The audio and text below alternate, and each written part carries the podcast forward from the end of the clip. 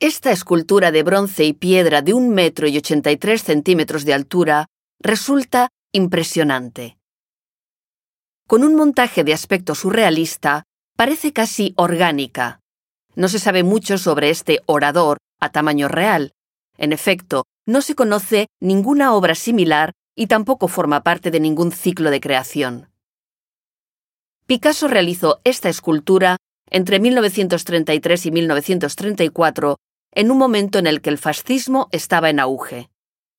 Aunque el artista nunca dio ninguna información sobre la identidad de la persona representada, resulta difícil no establecer un paralelismo entre la escultura y su contexto histórico.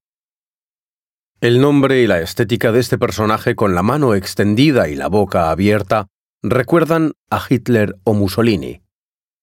Ambos dictadores se afirmaron en aquellos años 30 y fueron hábiles demagogos capaces de expresarse en público y convencer a las masas.